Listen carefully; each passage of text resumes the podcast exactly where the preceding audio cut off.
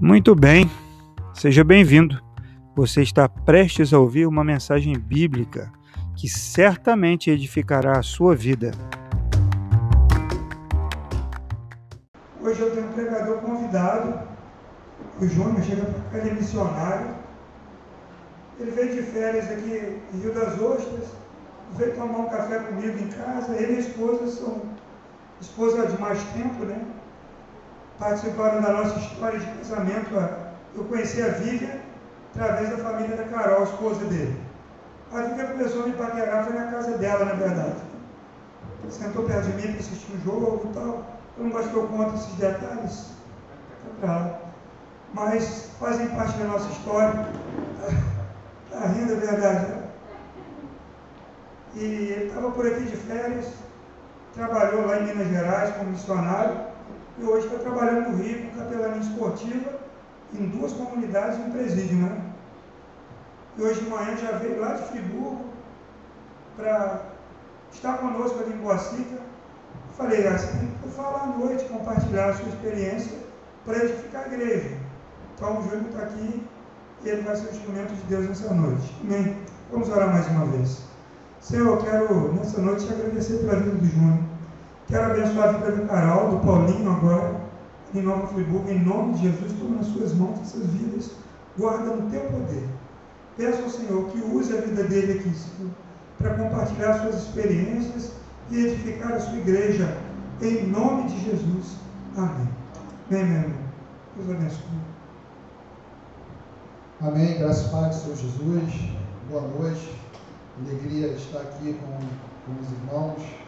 É, como o pastor João Marco falou, a gente já tem assim, né, uma longa amizade, mas meio intermediária, né, através das esposas, né, a, fa a, família da minha esposa, que é muito amigo né, dele, né, e, e a Vivian também. A minha esposa diz que ela aprendeu a evangelizar com a Vivian. Então, vocês aí ó, que querem, tem uma ótima professora aí. Né? E casal, pessoal novo está chegando aí na igreja, ó, quando o pastor chamar para tomar um café, não deixe de ir, que é top. Café feito ali, moído na hora. Amém? Então, como ele falou, eu estive ali hoje de manhã, participando ali do projeto, e é o que eu faço. Deus, Deus colocou em minhas mãos esse talento de, através do esporte, a gente poder evangelizar, a gente poder é, levar a mensagem de salvação para outras pessoas. É, trouxe uns slides aí com algumas fotos e para ficar mais fácil, porque às vezes falando, só falando, né, é, fica meio complicado. E aí eu, a primeira foto é apresentando a minha família, vocês vão poder também ver logo o primeiro milagre da minha vida.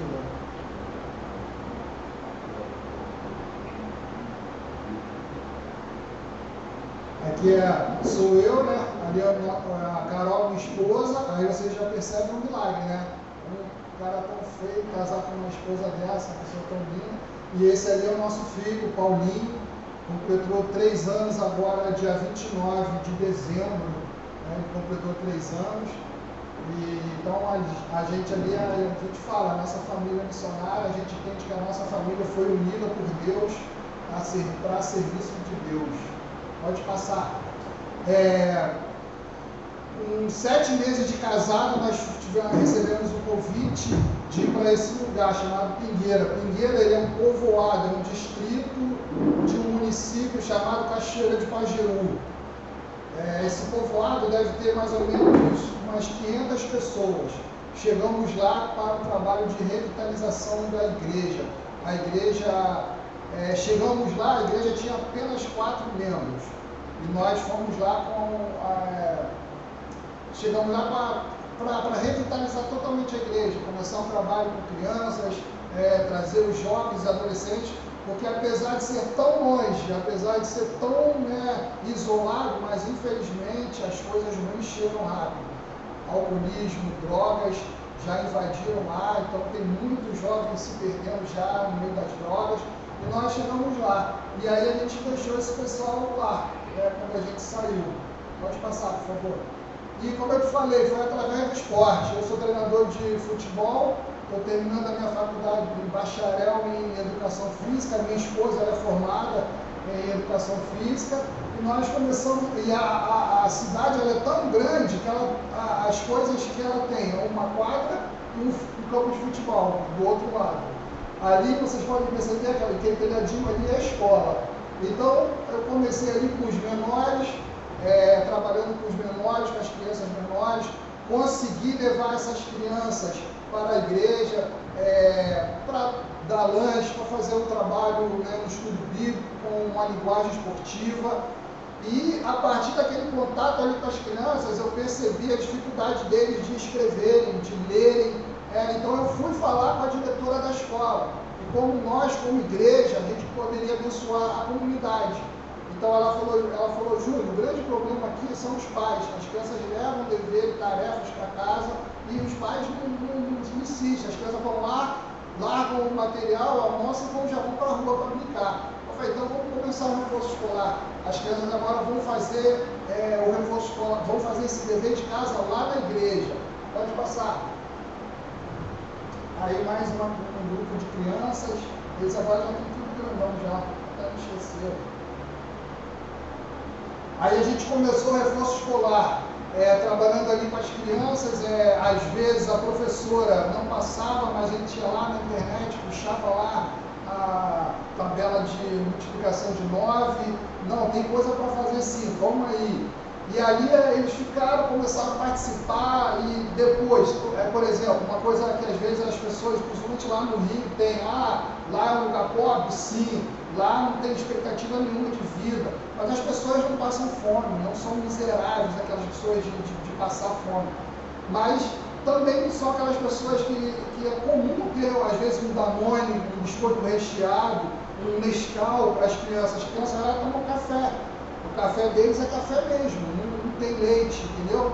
Então, com a igreja, a gente conseguiu, eles, o pessoal é, mandava o dinheiro especial para o lanche, então eu ia lá, comprava todinho, Nescau, é, biscoito recheado, e as crianças adoravam. E foi, foi, muito interessante que isso já entrou na rotina deles.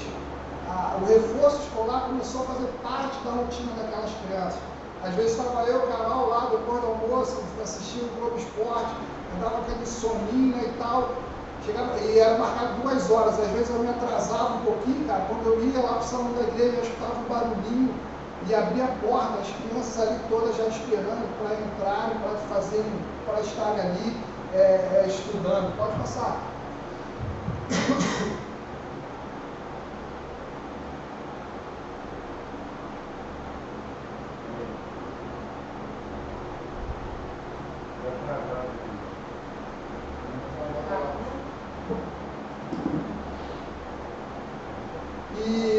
foi muito interessante que a gente, a minha esposa também, ela como professora, ela começou a fazer ginástica na escola, né, ali no salão da igreja.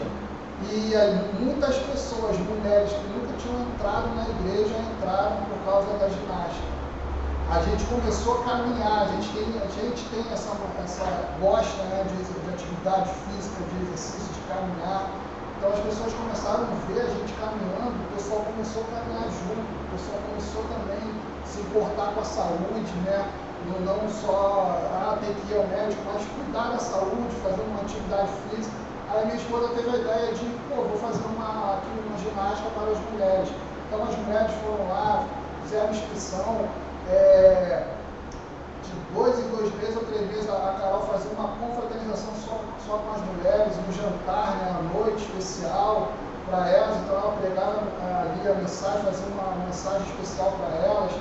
Algumas mulheres é, quiseram receber o discipulado, então a Carol ia na casa delas para estudar a Bíblia com elas. Foi um tempo assim muito legal. Uma, uma coisa triste né, que, eu, que eu percebi. É, são dois quilômetros de rua pavimentada, que é o tipo centro da cidade, né? Nesses dois quilômetros de rua eu contei de ponta a ponta sete bares. Sete bares assim, mercearia, né? Vende tudo, vende é, ração, vende arroz, vende feijão, vende gasolina, vende cachaça. E esses bares, eles abrem 7 horas da manhã e fecham 10 horas da noite. Às vezes sábado, ou sexta para sábado, sábado, domingo, eles até ultrapassam, som alto, ligado direto. E a igreja, cara, como é que essa igreja, como é que. É, e as crianças, por incrível que pareça, as mães vão, os pais vão e as crianças vão também. Então eu falei, cara, tem que fazer alguma coisa. Então, aos sábados, seis sábados, eu abri a igreja também. E eu tinha levado o meu videogame, né? E aí eu botei lá para eles e, cara, virou uma febre lá. E aí quando eu fui, vinha ao Rio, né? Fui, pô, peguei doação, me deram mais videogame, me deram televisão, levei de volta, então coloquei dois videogames, é, jogos de tabuleiro, então as crianças pô, já tinham, poxa, aqui em mente, poxa, eu vou para lá, que ali tem, tem uma brincadeira, tem um lugar para eu estar, né? Não preciso ficar lá é, no meio da, da, bebida, no meio, né, da. Às vezes saíam, saíam briga, né, e as crianças ali assistindo tudo. Então foi um tempo maneiro, foi torneio de futebol, eu fiz um torneio de futebol entre eles mesmo, e aí eles ficam, ficaram doidos, mas aí vão ganhar medalha, eles vão ganhar medalha sim. Só que todos ganharam medalha de ouro, né? E aí eu falei assim, a medalha de ouro, a medalha vai ser entregue lá na igreja e você vai ter que levar o teu pai, a tua mãe ou o responsável para te entregar a medalha. Então eles tiveram, eu falei, ah, mas se meu pai não quiser isso, mãe falou, não vai receber medalha. Né? E aí eles convenceram, cara, e foi assim, coisa impressionante. Os pais, mãe, né, responsáveis foram, e ali a gente levou a mensagem de salvação, a gente falou de Cristo, e eles, a gente chamava um time vencedor, né? E chamava o pai ou a mãe para entregar a medalha, foi algo assim, tremendo, uma estratégia muito boa. Nós iniciamos é, células lá, fizemos células, chegamos a ter cinco células, chegamos a ter duas células de crianças, crianças assim, até 11 anos. É, na casa de uma irmã, eu passava, eu saía da quadra e passava pegando todo mundo, as crianças estão de casa em casa, levava lá na casa da, da irmã Ivanete, o filho dela que dava a cela para as crianças, eu ficava lá de fora esperando. Quando acabava, pegava de volta, ele entregando de casa em casa, cela de adolescente, cela de jovens. É, começamos um trabalho de discipulado. Hoje em dia, tem adolescentes que foram discipulados por mim e pela Carol, né, meninas pela Carol, que eles, eles já estão discipulando outras pessoas, outros, é, outras pessoas, pessoas novas que chegaram na igreja. Aí a gente fez trabalho, fazer trabalho com as crianças, né? Foi, foi assim. E só que eu é, a gente observou que é, faltava alguma coisa, porque o trabalho começava com a criança, e aí a gente lá, a gente morou lá no, no local, eu percebi muito isso, eu fiz uma pesquisa social, e eu percebi que toda menina que chegava ao terceiro ano do ensino, do ensino médio, a menina ou ela engravidava ou ela casava, ainda estudando. E aquilo me chamou muita atenção, eu fui buscar, eu fui procurar, eu fui, pô, por que isso acontece? Tem meninas que estão na igreja que daqui a pouco estão no terceiro ano. Então eu fui pesquisar, fui procurar saber. Gente, é, é um absurdo. A própria família induz a, a menina a ter o filho, ou ela, ela casar. Porque ela casando, ela sai de casa, diminui a despesa. Se ela não casar, ela arruma um filho. Mas aí você pode perguntar, ué, mas não vai aumentar a despesa? Não, o filho lá é lucro, o filho lá é dinheiro. Eles ganham uma, uma, um auxílio maternidade, que é cerca de dois salários mínimos, né, mas é uma vez, mas com uma realidade daquela, é um dinheiro né, muito bom. E Bolsa Família, e não sei se podia falar, não falei, o auxílio do governo federal também, que é todo mês. Né? Então, assim, cara, eu fiquei assustado com aquilo. Os meninos chegam a certa idade, eles perdem o direito né, desse, desse auxílio do governo, então ele para de estudar e já começa no vício, tá? da bebida, das drogas e tudo mais. Então eu percebi isso, eu falei, poxa, a gente precisa fazer algo para esses jovens, esses jovens que estão na igreja. Então a gente vai fazer o quê? A gente começa lá embaixo, faz todo o trabalho, é, são batizados e depois, né? E aí eu falei, trouxe para a igreja lá no Rio, falei, cara, precisa resolver esse problema. Ainda, ainda falei assim, a igreja precisa quebrar esse círculo diabólico. Porque senão, se a igreja não quebrar, é, os nossos jovens vão se perder. E o trabalho que você faz é também vão. E aí, para a glória de Deus, a igreja entendeu realmente a necessidade. Então já tem um jovem né, no Rio de Janeiro, desde o meio do ano, já está fazendo curso do Senac, já está aprendendo algumas coisas. Agora já está para vir outro. Tem um grupo de lá de Pingueira, lá no Rio, vieram passar as, as festas final de ano no Rio. E aí eu fiquei muito feliz, eu conversei com a Ivanete, a Ivanete é, ficou uma lá da liderança, ela falou, Ivanete, trabalho lá, ela falou, continua a mesma coisa com as crianças, todo domingo a gente faz, é, dia das crianças a gente faz. E aí eu fui lembrando de algumas crianças, né? E eu falei assim, poxa, Pablo? Aí ela falou, Pablo, pô, tá grandão, tá com os 15 anos, ele não vai mais. Mas olha que maneiro, ela falou assim, ah, o Pablo ele não vai, porque ele já fica com vergonha, ele grandão, no meio das crianças pequenas e tal, mas ele leva a irmãzinha dele. Aí eu falei, a Evelyn, né, que eu conheci também, ela é.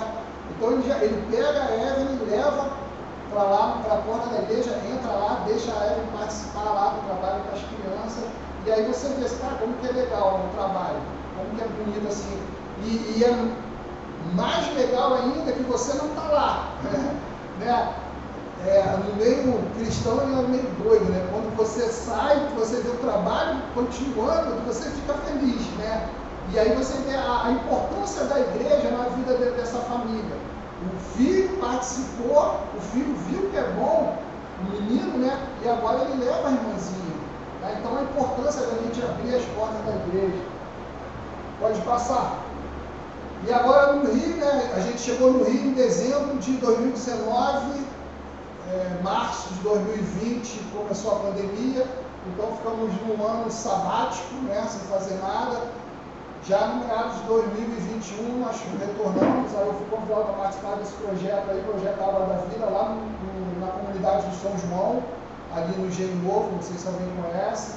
E ali é a mesma coisa, a gente trabalha com futebol, por ser aqui no Rio já é mais estruturado, né? Tem uma assistente social, tem reforço escolar, tem é, EBD infantil, é, eu só fico na parte mesmo do futebol, tem outras pessoas atuando. E o projeto Vila do Morro do Encontro, que começou é, ano passado. Esse, esse projeto a gente iniciou desde o planejamento, né, vendo o local, indo lá conversar. E olha que interessante, a gente começou a fazer lá o projeto, falamos com o, o presidente da associação, e esse campo aí, ele é, ele é gramado, né? Ele é tamanho de uma quadra, mas ele é gramado. Para cá tem a UPP. Viu o pessoal da UPP, os policiais começaram a ver o nosso trabalho. E aí eu não sei o que aconteceu, que um dia a gente chegou lá, estava plantado de polícia, só patente alta. Os caras tudo de e tal, tal, e aí eles vieram falar que eles têm um projeto social, né, com toda toda a comunidade que tem o PP, eles têm esse trabalho social. E aí, a, pô, o que, que, a gente vai fazer? Eu falei, ah, a gente também tem, vocês querem fazer outro horário, faz aí esse Lúcio, ele falou, não, vamos fazer junto. E eles estão lá junto com a gente também. Aí a gente fica meio sem jeito, né? né? Dos dois lados, a gente tem que agradar os dois lados, o tráfico e os policiais. E e, mas é, o, foi uma bênção também a chegada da, da, da polícia, da corporação, porque eles nos deram é, auxílio para médico. Né? Tem a Pestalozzi ali no Morro da Mangueira, que também é da polícia, né? E eu consegui marcar médico, levar as crianças, porque eu via muita, muitos meninos, meninos, a maioria dos meninos com grandes feridas na perna. Né? E a gente não sabia o porquê, então a gente levou meninos, meninas, aí o médico lá marcou o exame e tal, entregando com a mãe, falando, agora é com eles, entendeu? Então, assim, esse é o mundo. E o Degase também, por causa do esporte, a gente conseguiu entrar no Degase. Degase é o local onde ficam os menores infratores.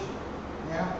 Por causa do, do, do esporte, a gente conseguiu participar. Não tem foto, porque não pode tirar foto deles, né? E geralmente eu que estou lá junto com eles, quem as outras pessoas que que tiram foto, né? E, e a gente vai lá começando aos pouquinhos, mas já levamos Bíblias, e, a gente lê a Bíblia, depois a gente faz uma. A gente faz uma, uma brincadeira, faz uma aplicação depois futebol. É, depois de um tempo, né, é que eu consegui impor regras, né, igual hoje de manhã ali. Chamei eles, falei, ah, vamos jogar um futebol, vamos, vamos botar uma regra, vamos, falou palavrão, paga 10. Ah, então tá combinado? Combinado não sai caro, né? Então beleza. Ah, vai marcar falta? Eu falei, não, é com vocês mesmo. Aí eles jogando lá, quando falavam palavrão, optava, vou, paga 10. Eu tinha que pagar 10. Então, assim, aos poucos vão ganhando confiança na gente, eles vão vendo, né, vão começando, vão vendo, vão vendo que crente é gente normal, né? Eles pensam que crente é tudo, sou do outro mundo, mas vão ver que a gente, igual, igual eles, aí vão se abrindo, e eu tenho muito orado ali por aqueles meninos ali, e infelizmente a igreja, né, às vezes não entende esse trabalho, né? ah, tem que estar lá, tem que estar lá dentro, tem que... Mas eles já estão lá dentro, já estão pagando por algo, e agora a ideia é eles possam sair de lá e ser libertos por completo. E só Jesus Cristo pode fazer isso. Amém? Queria compartilhar com vocês um, um texto que é lá em 2 Reis, capítulo 7.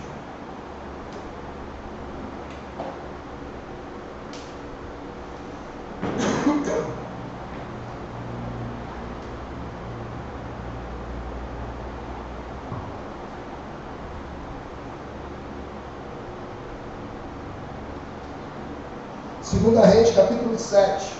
Amém? Assim diz a palavra do Senhor. Então disse Eliseu: Ouve a palavra do Senhor. Assim diz o Senhor: Amanhã, a esta hora, a estas horas, mais ou menos, dar-se-á um alqueire de flor de farinha com um ciclo e dois de cevada com um ciclo à porta de Samaria. Porém, o capitão a cujo braço o rei se apoiava, respondeu ao homem de Deus: Ainda que o Senhor fizesse janelas no céu, poderia suceder isso? Disse o profeta: Eis que tu o verás com teus olhos, porém disso não comerás.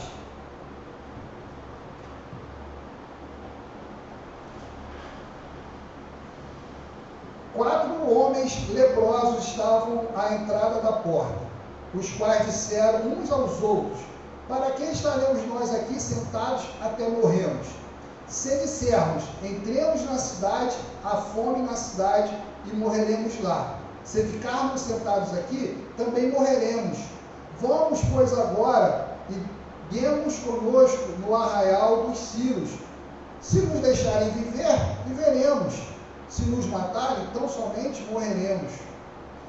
Levantaram-se ao anoitecer para se dirigir ao arraial dos Círios.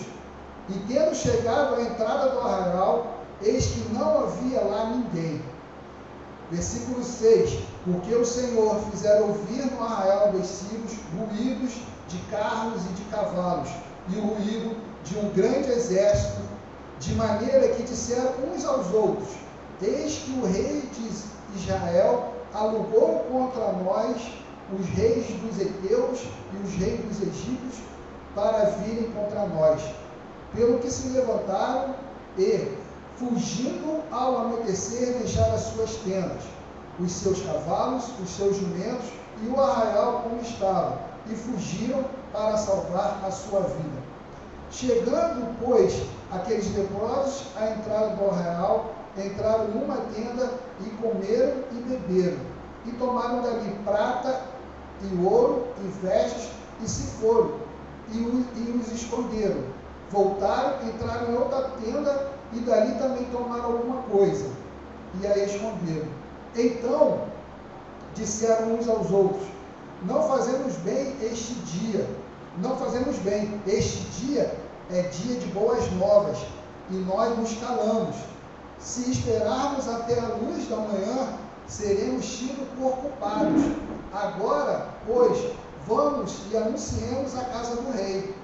Vieram, pois, e brandaram aos porteiros da cidade, e lhes anunciaram, dizendo: Fomos ao arraial dos Círios, e eis que lá não havia ninguém, voz de ninguém, mas somente cavalos e jumentos atados, e as tendas como estavam. Então os porteiros gritaram e fizeram anunciar a nova no interior da casa do rei. Levantou-se o rei de noite e disse a seus servos: Agora eu vos direi: o que é que os sírios nos fizeram. Bem sabem eles que estamos esfaimados, por isso saíram do arraial a esconder-se pelo campo, dizendo: Quando saírem da cidade, então os tomaremos vivos e entraremos nela.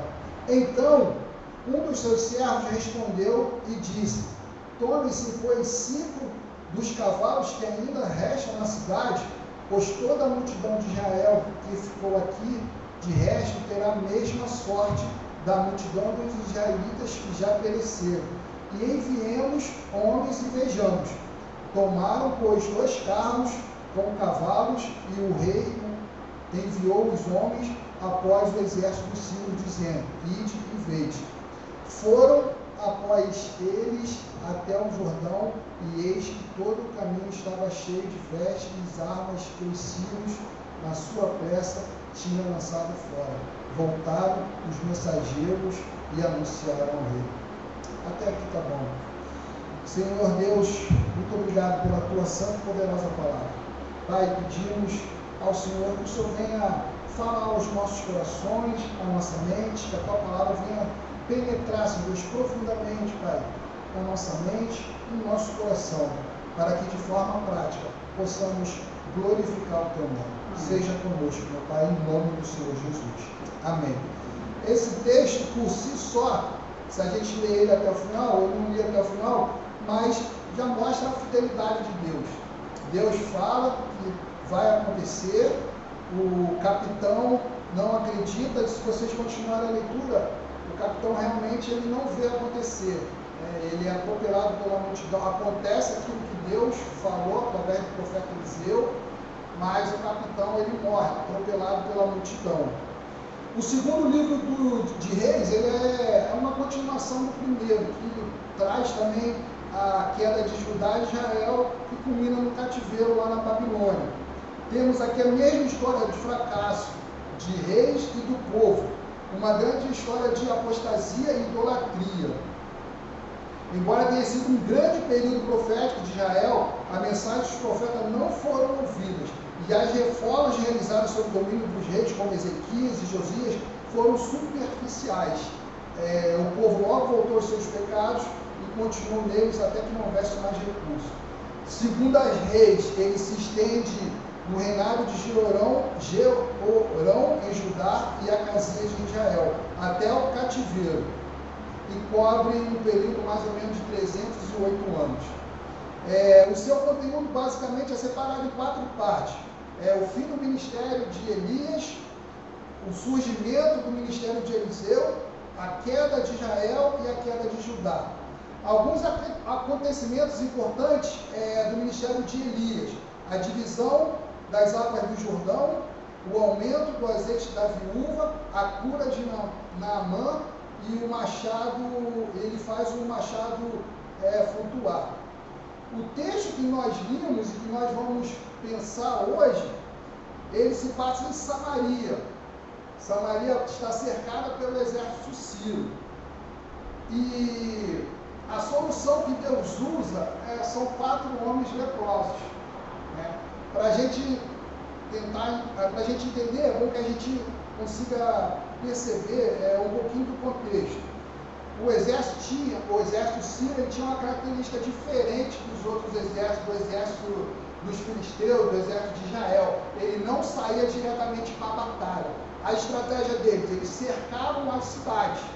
Eles cercando a cidade, os mantimentos, o comércio ficava prejudicado, todo o comércio, a entrada de alimentos, o transporte, tudo ficava prejudicado.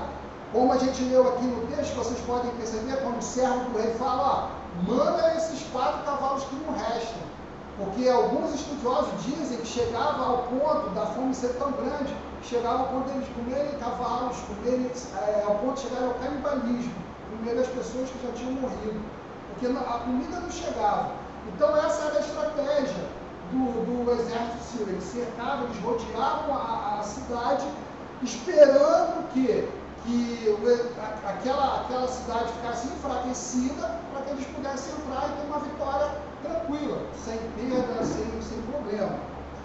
E eles não faziam é, prisioneiros. Eles matavam todos os homens, velhos, idosos, mulheres. Eles só deixavam vivos mulheres jovens que pudessem engravidar. Mas ah, já para engravidar também com os filhos, porque a intenção deles era acabar com a cultura daquele local, daquela região. Então, as mulheres é, engravidando já é, de outro povo, de um outro homem que veio de uma outra nação, o filho já ia aprender aquela a cultura do pai. Então eles, eles tinham essa estratégia. Interessante a gente também pensar nos leprosos, como que os leprosos viviam. Os leprosos, de acordo com o Levítico, o livro de Levítico, eles se apresentavam, se aparecesse uma mancha, eles tinham que se apresentar ao sacerdote, e ali tal, se fosse comprovado que era lepra, eles eram retirados do convívio familiar. Eles não poderiam voltar para, para a tenda da sua família, porque perigo de contaminação. Ou seja, eles eram retirados do convívio familiar e de todo o convívio social. Eles não participavam de nenhuma festa, de nenhuma nada que Israel, que o povo de Israel fosse celebrar. Eles viviam isolados ou em grupos, né? como a gente viu aqui nos quatro depósitos. Ou seja, eles viviam à margem da sociedade. Ou seja, Israel está lá acampada naquele arraial lá, aqui no caso Samaria, e eles não poderiam participar de nada. Eles viviam à margem de tudo que acontecia lá na cidade. E interessante, são esses, esses marginais que Deus vai usar para acabar com essa, para resolver esse problema de Samaria. E algumas atitudes merecem a, a, nossa atenção. A primeira delas, no verso 3 e 4. Olha o que esses homens eles vão, eles vão pensar. Verso 3. Quatro homens leprosos estavam à entrada da porta, os quais disseram aos outros: Para que estaremos nós aqui sentados até que morremos? Eles Assim como Samaria não tinha solução, eles também não tinham. E eles ainda eram piores, não podiam nem estar lá dentro. Né? A única vantagem que eles tinham é que se eles morressem, ninguém ia ter coragem de, de comer a carne deles, né? porque estava toda leprosa, toda cheia de feridas. O verso 4: Se dissermos entremos na cidade, a fome na cidade, morreremos lá. Se ficarmos sentados aqui, também morreremos Vamos, pois, agora e demos conosco ao arraial dos círios. E nos, se nos deixarmos viver, viveremos. Se nos matarem, tão somente morreremos. Então, a primeira coisa que nós precisamos pedir, tomar uma decisão. Nós precisamos tomar, é, decidir.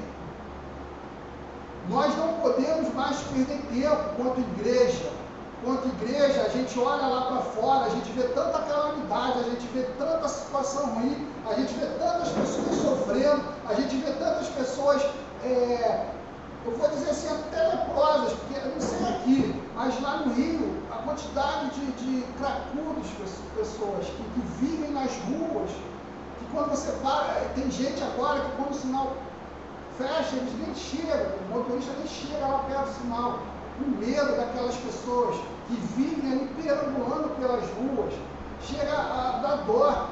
Então, e, e, e, na minha opinião, na minha humilde opinião, o problema do crack é uma pandemia, no qual a igreja de Cristo ela precisa entrar, ela precisa buscar uma solução. Eu não sei qual, eu não sei qual forma, mas precisamos quando nós olhamos lá, olhamos para o jornal, vemos aquela situação lá em, na Bahia, e aí o lugar que eu estava é norte de Minas, mais 30 quilômetros eu chegava na, na, na divisa com a Bahia. Quando a gente tinha algum problema médico, a cidade que, que tinha o hospital, que aceitava o nosso plano, era a Vitória da Conquista, que é Bahia. São mais ou menos como daqui no Rio, de viagem. Então era perto, então quando eu vi aquelas coisas sul da Bahia, já, poxa, o pessoal lá de Pinheiro, o pessoal lá como é que tá, já sei que a chuva de. Graças a Deus lá não atingiu lá, o único problema é que eles ficaram isolados, porque a estrada de chão choveu muito, não passava nada. Inclusive teve duas pessoas, duas mulheres que entraram em, é, como é fala? Trabalho de parto, e o helicóptero da Defesa Civil teve que ir lá buscar essas duas mulheres para levar para o hospital. Mas quando nós olhamos para aquilo ali, é impossível, como crente em Cristo Jesus, aquilo ali nos angustiar. É impossível a gente olhar para o sofrimento humano e a gente não fazer nada. A gente não querer é, é fazer, a gente não. Cara, eu, eu, eu, falo lá na minha igreja, irmão, se o sofrimento do irmão lá fora, do teu próximo lá fora, não te incomoda, tem algo de errado contigo. Se o sofrimento alheio, o sofrimento das pessoas não mexe com você, com crente em Cristo Jesus, tem algo errado com você, meu amado. Desculpa eu estar falando isso. É hora de você voltar aos pés do Senhor e falar, Senhor, realmente eu sou teu, realmente o Senhor, o Senhor é o Senhor e Salvador da minha vida, porque como eu não me importo com o meu próximo, como eu não me importo com o sofrimento do meu próximo, é impossível, amados, é impossível alguém que se diz crente em Cristo Jesus, que frequenta, que faz parte da igreja de Cristo, não se importar com o sofrimento humano. E eu tenho crises com isso, muitas crises, que muitas vezes eu quero fazer e não consigo, e falo com alguém e as pessoas não querem fazer, e aí acaba eu não, não podendo fazer também, e isso me traz uma angústia. E é, desculpa né, a, o meu desabafo, mas eu fiquei assim, triste em ver toda aquela situação, em ver a chuva chegando aqui no, no noroeste do nosso estado, né, se aproximando de nós, e uma assembleia da convenção, não sei quantas pessoas, não sei quantos líderes, pastores, e não sei, eu não vi, me perdoe, não estou aqui julgando, mas eu não vi nenhuma igreja se levantando para falar, vamos ajudar aquelas pessoas. Eu não vi. Eu, assim, eu não estou julgando, pode ter acontecido, pode, vocês podem conhecer, mas eu estou falando assim, eu não vi. Eu não vi nenhuma igreja se levantando para falar, vamos ajudar. Recebi agora o convite para ser voluntário, para ir lá para a Vitória da Conquista, para ajudar na reconstrução da cidade. Sabe quem me mandou o convite? A Cruz Vermelha do Brasil. Cruz Vermelha do Brasil.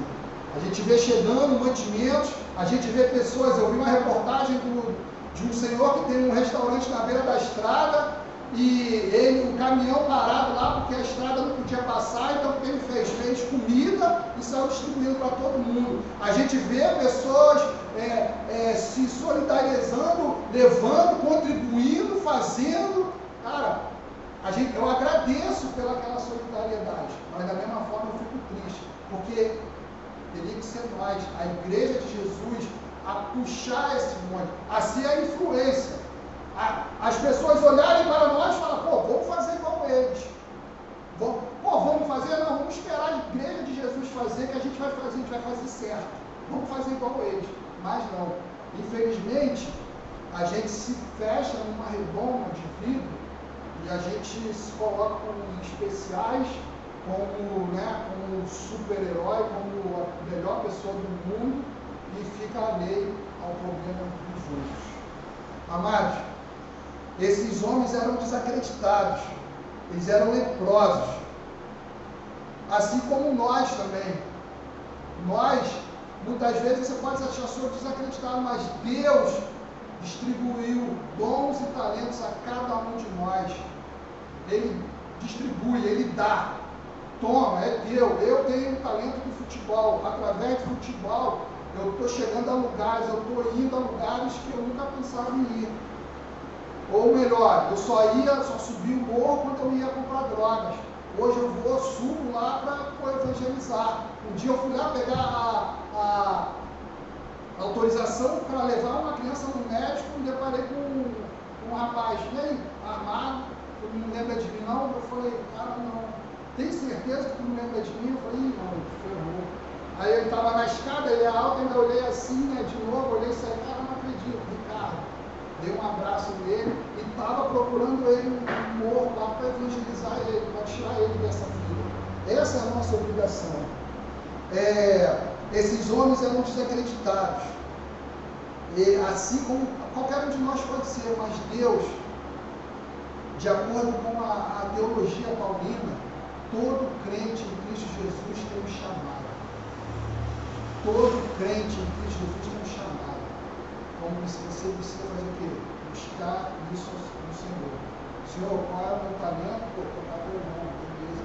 Qual o dom que o Senhor me deu? O que, que eu posso fazer com isso? O que, que através de mim as pessoas podem te conhecer? E não é só dentro da igreja, não. Aqui estava falando de adoração e eu, eu tentei achar aqui, só que eu não achei. Eu estou lendo a Bíblia o ano todo, estou em Gênesis.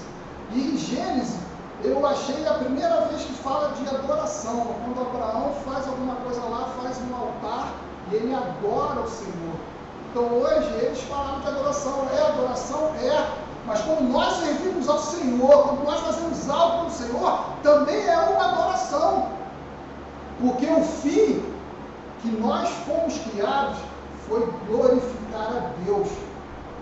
Então, toda vez que nós fazemos algo para Deus, seja internamente, seja externamente, nós glorificamos a Deus, nós estamos adorando ao Senhor. Então, a adoração dominical é muito boa, é muito legal? É. Mas no meu trabalho, no meu dia a dia, no meu, no meu condomínio, e aonde eu estiver, eu tenho a oportunidade de glorificar a Deus, de adorar a Deus, através das minhas atitudes. Amém? O plano de Deus, meus amados, é salvar a toda a humanidade, é tomar de volta aquilo que é teu, até a criação. Eu vejo muita gente falando, poxa, Deus deixou isso acontecer, ou porque Deus deixou isso acontecer. Gente, a gente está sofrendo a consequência dos nossos erros. Toda essa Agora teve um tsunami, né, um terremoto, eu ouvi por acaso, no tombo, vai surgir um tsunami e tal. Gente, tudo isso é consequência nossa. Nós não cuidamos daquilo que Deus deixou para nós. Nós, como crente, a ordem de Deus para Adão foi cuidar daquilo que foi criado. E hoje, você cuida, eu cuido Quanto tempo você gasta no banheiro? Quanto tempo você gasta lavando o carro? Quanto tempo você gasta, às vezes, é, escovando o dente? Escova o dente com a torneira aberta, você não está cuidando do meio ambiente. Então, é muito fácil hoje, né, sem jogo político aqui, né? Pô, é culpa do governo. É, também é o desmatamento, né, o, a, o fogo, o incêndio, é, mas e você? E, e você, que tem a ordem de cuidar, você tem cuidado? E eu tenho cuidado? Então nós precisamos pensar nisso também, é responsabilidade nossa, cuidar da criação de Deus. Tá assim, mas Deus deseja salvar tudo, tudo vai voltar para a mão dele. Através de Jesus Cristo, todas as coisas vão convergir. Tudo que foi criado, nós e toda a criação. Até lá nós precisamos cuidar do meio ambiente. E a gente não faz. Então, o plano de Deus é a salvação de toda a humanidade, de tudo que foi criado. Ele vai tomar de volta. Enquanto isso, nós precisamos pregar o Evangelho para as pessoas e cuidar daquilo que foi criado.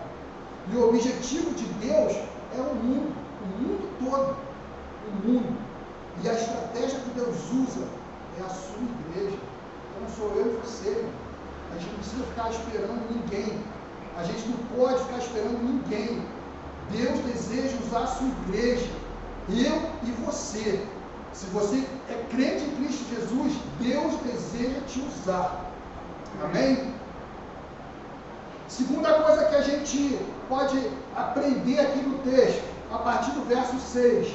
Esses quatro leprosos tomam a decisão: se a gente ficar aqui, a gente morre. Se a gente entrar, a gente morre. Se a gente for descer, e talvez lá ele não veio se importar tanto com a gente, são lá quatro né, leprosos. Ah, deixa esses leprosos aí primeiro, vamos descer e aí, meus amados, quando eles estão caminhando, descendo em direção ao arraial do exército, o, povo do exército ouviu um barulho que parecia de um grande exército. E eles falam, poxa, o rei de Israel chamou o rei dos Eteus, chamou eles, estão vindo contra nós, vamos dar no pé. Mas eram somente quatro homens leprosos. Imagina quatro pessoas leprosas caminhando. Né? Quase pessoas cheias de ferida pelo corpo, na perna, no, nas pernas, no braço, caminhando, quatro, um carregando o outro. Como deve ser devagar. Só que o andar dele, Deus fez fazer um grande barulho, fez fazer um grande movimento, que o exército inimigo achou que era um grande exército e eles fugiram. Isso nos ensina o que, meus amados? Que não é na nossa força. Deus deseja me usar, deseja te usar, mas não é do meu jeito, não é do teu jeito. Não é pelo meu conhecimento, não é pelo teu conhecimento, não é pela tua conta bancária. Isso ajuda muito, mas não é do nosso jeito, não é o meu conhecimento que vai fazer a pessoa ser convencida, a ser salva. Não é a minha conta bancária que vai fazer com que a pessoa venha para a igreja. Ajuda, ajuda. Mas é a ação do próprio Deus. É a ação do próprio Deus. Deus simplesmente quer que as pessoas olhem para nós e o vejam através de, de formas práticas. Porque o amor de Deus por nós foi prático. Se você, João 3,16, todo mundo sabe, né? não precisa abrir a Bíblia. Deus enviou, amou tanto o mundo que enviou Jesus Cristo para todo que nele crer, não pereça, mas tenha vida eterna. Então a gente já, aí a gente já vê, Deus amou tanto que fez o quê? Vai lá, Jesus, faz o que eles não podem fazer. Enviou, ação. Jesus Cristo, o que, que ele fez? Qual é o nome? Vou falar pela vez. Hã? Dinho. Jesus Cristo, Dinho, sai da cruz. Eu subo no teu lugar. Qual é o teu nome? Jonas? Euler. Euler? Euler, desce da cruz. Eu vou subir no teu lugar. O amor de Jesus por nós foi prático. O amor de Deus por nós foi prático. O amor de Jesus por nós foi prático. O nosso amor para as pessoas precisam ser práticos. Não adianta dizer eu te amo. O bom, velho, verdadeiro, saudável, Jesus te ama. Não, as pessoas precisam ver o amor em prática. Os casais aí, não sei como eu vou falar, tá? Não adianta falar eu te amo. Esquece o dia do casamento, o aniversário de casamento. Esquece o aniversário. Se não chegar com um presentinho. Ah, mas eu te amo, irmão. Ah, eu, eu conheço, cara. Eu sei como é que é. Entendeu? Lá, lá minha esposa fez um acordo comigo. Ah, eu faço almoço, você lava a louça, beleza? Beleza. Um dia eu cheguei e coloquei no almoço. Ué, não lavou a louça ontem? Vai ter almoço como? não, irmão. Tá, beleza, então deixa a louça aí que eu lavo. Então, não adianta, amo. Tá lá, é, minha esposa lá pegou uma bactéria, minha esposa teve um problema de sangue né, no início da gestação, teve uma série de coisas. Agora, início de dezembro pegou influenza.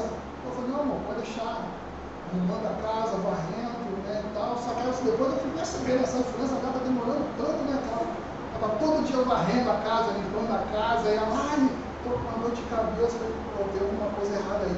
Mas o nosso amor precisa ser prático. As pessoas precisam ver a prática. Amor não é sentimento abstrato, amor precisa ser concreto.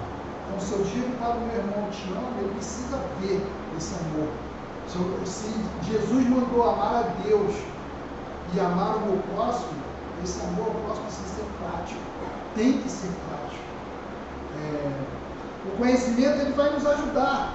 Lógico, a, a, a nossa força é, é só vem para é, acrescentar a conta bancária também vem para acrescentar, mas não é na nossa força.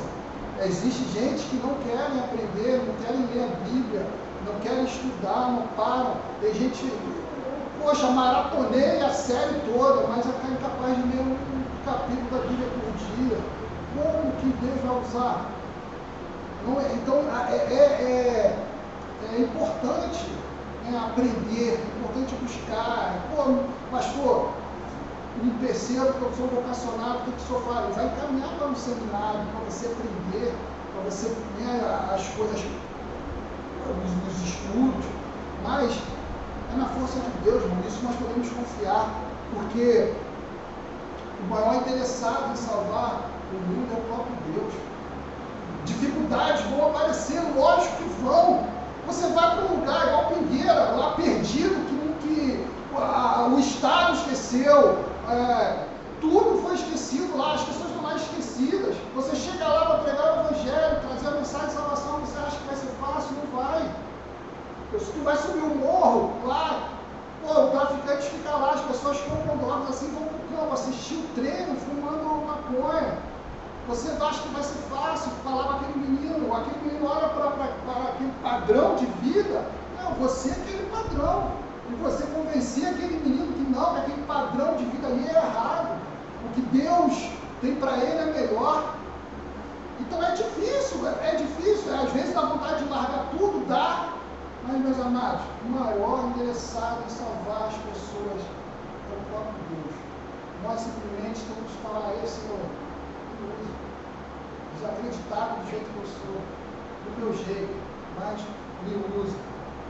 Nosso trabalho é levar a mensagem de salvação ao mundo, é fazer discípulos. E fazer discípulos não é Jesus te ama, mas não é investir tempo na vida da pessoa. É, hoje em dia existe uma, uma ah, as igrejas levantam oh, 50, 70, 80 membros, mas daqui a pouquinho as vão saindo, vão. Porque fazer discípulo dá trabalho.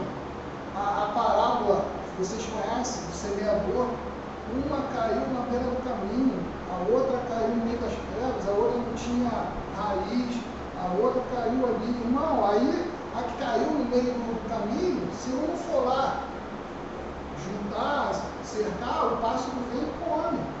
E é o que acontece muito hoje. Existem muitas pessoas convencidas de que o Evangelho é algo bom, de que a igreja é algo bom, mas não são convertidas. Aí o pastor faz lá uma, prepara uma mensagem lá emotiva, cheia de emoção, toca um louvorzinho, a pessoa sente emocionada, levanta a mão e vai lá. Ah, beleza. Um, tá bom, levantou a mão resolveu, não. Precisa aprender, precisa ter alguém que caminhe com ela, a pessoa que na hora da dificuldade, ei irmão, estou aqui contigo. Pô, você não está sozinho não, vai, vai, vai sofrer, vai mas eu estou aqui contigo. Chorar com os que choram. A gente precisa aprender isso, chorar com nossos irmãos, os irmãos de fé, olhar para o lado de fora, mas olhar para o daqui também. Então, fazer discípulo é, é investir tempo, usar a estratégia que Deus concedeu a cada um de vocês, no meu caso, é o esporte, mas deixar bem claro que convence o pecado da justiça dos mundos é o Espírito. Às vezes a gente fica triste, ver meninos lá, com 17 anos, né, tem que sair do projeto, a gente indica curso, a gente indica é, emprego, mas não querem. Daqui a pouco lá, com a arma na mão, a gente fica triste, fica. Mas se a minha tristeza ficar nele, irmão, lá acaba, lá no início acaba. Aí eu não vou lá, poxa, não está dando certo. Não. Não, cara, o nosso papel é esse. Quem salva é o Espírito Santo, quem convence é o Espírito Santo. Nós apenas estamos aqui para falar, para praticar o amor de Jesus na vida daquelas pessoas. Para concluir, meus irmãos, é muito bom estar aqui dentro, fazer parte de um grupo de pessoas mesmo nível social e até mesmo econômico. Pode ser que podemos viver até sem se preocupar com os problemas que outras pessoas estão passando. Porém, isso não é ser igreja. Não foi para isso que Jesus morreu na cruz por cada um de nós. Ele morreu por toda a humanidade. O meu e o seu papel é levar mensagem de salvação para outras pessoas. Esta é a maior responsabilidade da igreja e exclusiva da igreja. Não há outro lugar, não há ninguém que possa fazer isso, pregar o Evangelho. Onde pode ajudar com alimento, mas não prega o Evangelho. Outras pessoas, outras não, mas só a igreja de Jesus é que tem exclusividade de abençoar as coisas materiais, mas principalmente com a mensagem de salvação, com a é, pregando o Evangelho. Aí eu queria que você abaixasse sua cabeça agora. Eu queria fazer duas perguntas para você.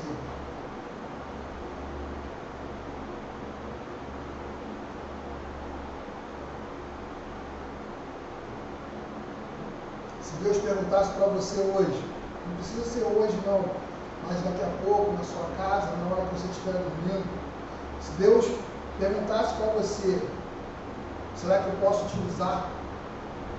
Desejo te usar. Qual seria a sua resposta para Deus? O que você responderia para Deus? Esse desafio. O desafio não é meu, o desafio não é do pastor João Marcos, o desafio é para Deus. Deus deseja usar cada um de nós, conforme a vontade dele. Amém?